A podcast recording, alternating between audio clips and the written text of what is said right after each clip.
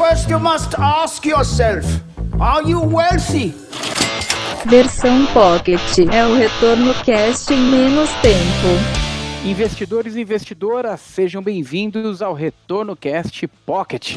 Eu sou Luiz Felipe Vieira, especialista em investimentos, e hoje nós vamos responder a pergunta de um investidor que ficou com bastante dúvida a respeito do capítulo que lançamos de fundos imobiliários. Acredito que esse é um tema recorrente aí de dúvida para as pessoas. Então, por conta disso, fomos procurar um especialista na área, gestor do maior fundo imobiliário que temos atualmente no Brasil. Antes de entrarmos na entrevista, eu só quero reforçar aqui que as nossas mídias continuam disponíveis para você consultar conteúdo de qualidade, iniciando com a nossa mídia do YouTube, YouTube mais retorno, você vai conseguir consultar detalhes sobre produtos de investimento, estratégias, lives, situações econômicas. Também temos o nosso blog totalmente atualizado no maisretorno.com, o maior comparador de fundos aí da internet. Temos também o nosso Instagram com mais underline retorno, dá para acompanhar a gente por lá. Temos o nosso Telegram também, vamos deixar o link na descrição. E se você tiver alguma dúvida, alguma questão, alguma crítica,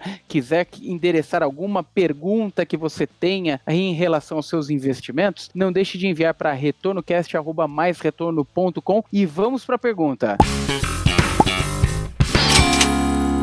E a pergunta de hoje é de Paulo Vieira. Comecei a investir em 2019 em fundos imobiliários e perdi mais de 22% na crise. Corro risco de perder todo o meu dinheiro? E para ajudar a responder essa pergunta, estamos com ninguém mais, ninguém menos que Carlos Martins, ele que é sócio e gestor responsável pelos fundos imobiliários de equity da Quineia. Carlos, obrigado pela presença. O que, que você acha? É, acho que esse é o sentimento de muita gente, né, Carlos? Começou a investir em 2019, teve um baita de um impacto agora no, durante a crise aí do, do coronavírus e começa a questionar se vai perder o dinheiro todo ou, ou, ou se isso aí tem chance de recuperação. Qual que é a sua visão nesse sentido, respondendo à pergunta do Paulo Vieira? Ah, obrigado, Paulo. A pergunta é boa e acho que dá para a gente explorar exatamente o que é um investimento em fundo imobiliário. Assim. Então, de novo, a gente nunca pode garantir nada, mas assim, não vejo fazer nenhum sentido o seu dinheiro virar zero. Aqui você perder 100% do investimento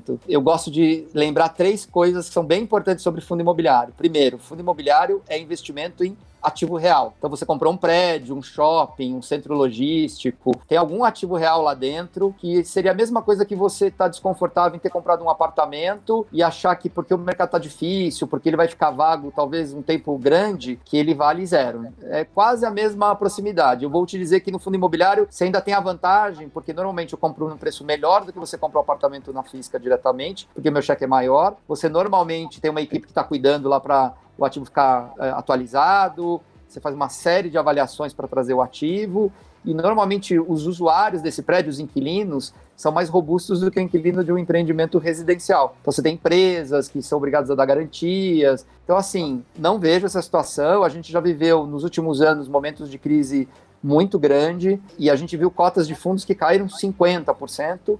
E se você me perguntasse antes, era possível cair 50, eu te diria que não, era difícil, mas pode acontecer. Acho que você pode ter bastante volatilidade ainda na sua carteira. Eu te diria que se você não precisa dos recursos nesse momento, aguardar. Foi a mesma coisa que eu falei nas outras crises que a gente viveu no mercado imobiliário. Se os ativos são de qualidade, acho que a única coisa que talvez possa mudar aqui o que eu estou te dizendo é se você tiver um ativo ruim, assim, muito ruim. Mas tirando os extremos, assim, de novo, então a primeira questão é um, é um fundo de ativo real. Dois, os fundos imobiliários em geral eles não tomam dívida. Então o que acontece lá fora é que a gente vê as histórias dos fundos explodirem, aí sim, valer zero, porque o dono vai lá e executa a dívida e toma. Os fundos imobiliários não são alavancados no Brasil. Então ele pode temporariamente deixar de ter renda, mas ele não quebra. Ele pode até precisar de um pouquinho de caixa para pagar as despesas de condomínio se o prédio estiver vazio, mas não é o que a gente está vendo em geral aqui.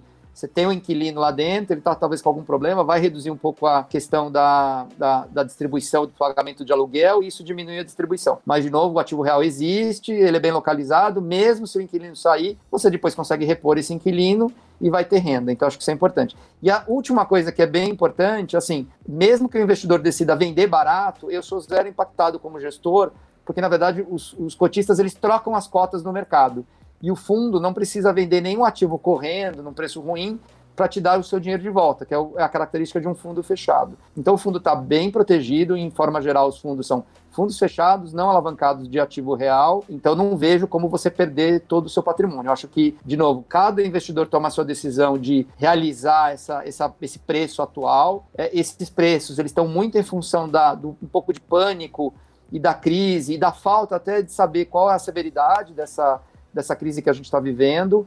Né? Mas eu não acredito que os ativos estão hoje, não tenho nada no, no radar que os ativos valem muito menos. Agora é importante sempre dizer assim, no curto prazo pode cair um pouco mais, então precisa estar confortável com essa volatilidade. Então assim, ah, falei lá com o gestor, dia seguinte caiu mais cinco aqui. Então, assim, pode acontecer. E eu acho até vai acontecer dependendo do fundo, da classe. É, o que você tem que é deixar isso parado. Minha sugestão, olhar com serenidade, não olhar para a cota todo dia. Isso faz mal para a saúde. Depois de eu tô na eu tô no mercado há muitos anos, assim, eu trabalhei em mercado financeiro muitos anos da minha vida quando eu fundei a Kinea em 2007, então estou isso quase 13 anos, não faz bem, toda a crise termina.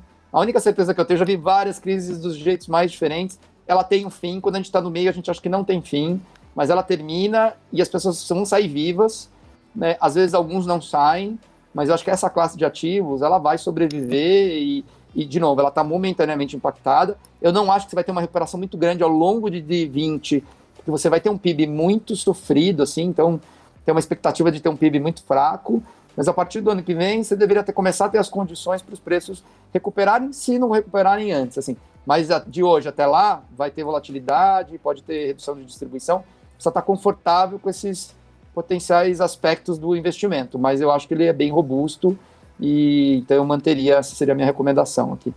Legal. E você vê ainda boas perspectivas aí pela frente. É, logicamente, dada a volatilidade de curto prazo, é muito difícil estimar prazos, né? Mas é natural que em algum momento, como você mesmo disse, isso aí termine e os ativos de fundos imobiliários passam a ser também novamente uma grande oportunidade, dado que o Brasil deve passar por um longo período com juros baixos, né? Inflação baixa, né? É, então a, a, diferença das outras crises que a gente já viveu é que normalmente quando você tinha uma crise, você tinha associado um crescimento de juros muito alto. Ou porque você precisava ter juro alto, porque era uma crise de câmbio e você queria trazer dinheiro do exterior, que a gente não tem mais esse problema no Brasil, porque a gente tem reservas muito grandes. Depois você teve uma crise ao contrário, que foi uma crise local de crédito e aí você precisava também esfriar. A... Você tinha uma economia já meio esfriando, mas você tinha uma inflação muito alta, por uma questão aí de preços administrados. Eu não sou economista, não quero entrar muito no detalhe, mas você teve um, um negócio meio estranho, que você juros subindo, a economia esfriando, que a gente viveu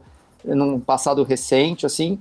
Só que a grande diferença dessa crise é que a gente vai entrar, ah, vai passar pela crise, vai entrar na recuperação em níveis históricos de atividade muito baixos, porque a gente já estava com uma, uma atividade muito lenta e ela vai entrar mais lenta ainda, com um nível histórico de juros que eu nunca vi na vida, assim.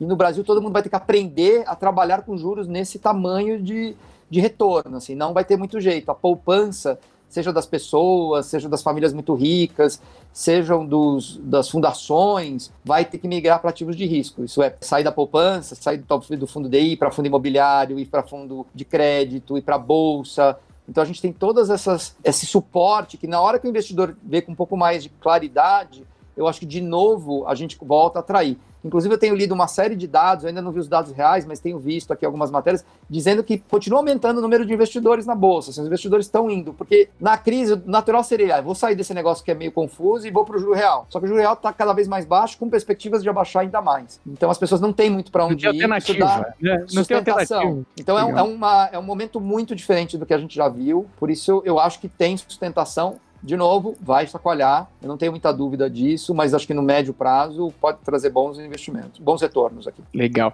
Paulo, muito obrigado pela, pela sua pergunta. Espero que tenhamos esclarecido aqui com essa aula aí do Carlos. E novamente, Carlos, muito obrigado pela disponibilidade e obrigado por participar aqui com a gente do Retorno Cast. Obrigado aí pelo convite, foi ótimo o bate-papo e estou sempre à disposição para falar um pouquinho dos, da Quineia e também um pouco da nossa visão da indústria. Obrigado pelo espaço. Você ouviu Retorno Cast Pocket.